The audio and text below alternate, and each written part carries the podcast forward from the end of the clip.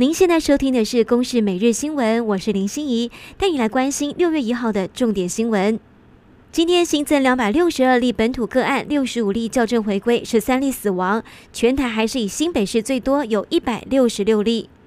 周末影响台湾的梅雨锋面今天会逐渐北移，中午过后西半部有短时强降雨的机会。明天开始锋面远离，不过周六有新的一波梅雨锋面报道，这也是今年梅雨季的最后一波梅雨锋面。新北双和医院三名护理人员遭到洪姓确诊者持刀砍伤，其中两人腹部受伤。有自称是受伤护理师学姐的网友则透露，还有一人右手韧带神经遭砍断，伤势严重。双和医院表示，护理师心理受到很大的创伤。新北市长侯友谊谴责医疗暴力，要求加重其刑。针对疫情管制，桃园开先例，针对美容、美发、美甲和美睫业者劝导三天，六月四号到十四号强制停业，违者最高开罚一万五千块钱。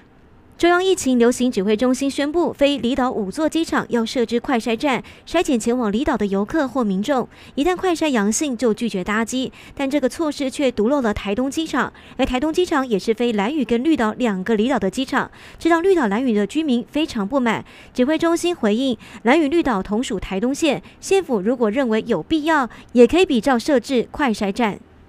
大学指考将在七月三号到五号登场。如果疫情三级警戒持续到七月，指考势必受到影响。教育部表示，已经成立应变小组，依指挥中心评估决定指考是否延期。不过，高中端也直言，剩下的这一批要拼指考的考生是旧课纲的最后一届，又因为停课没有办法按照原本节奏学习，如果指考延期，将承受更大的压力。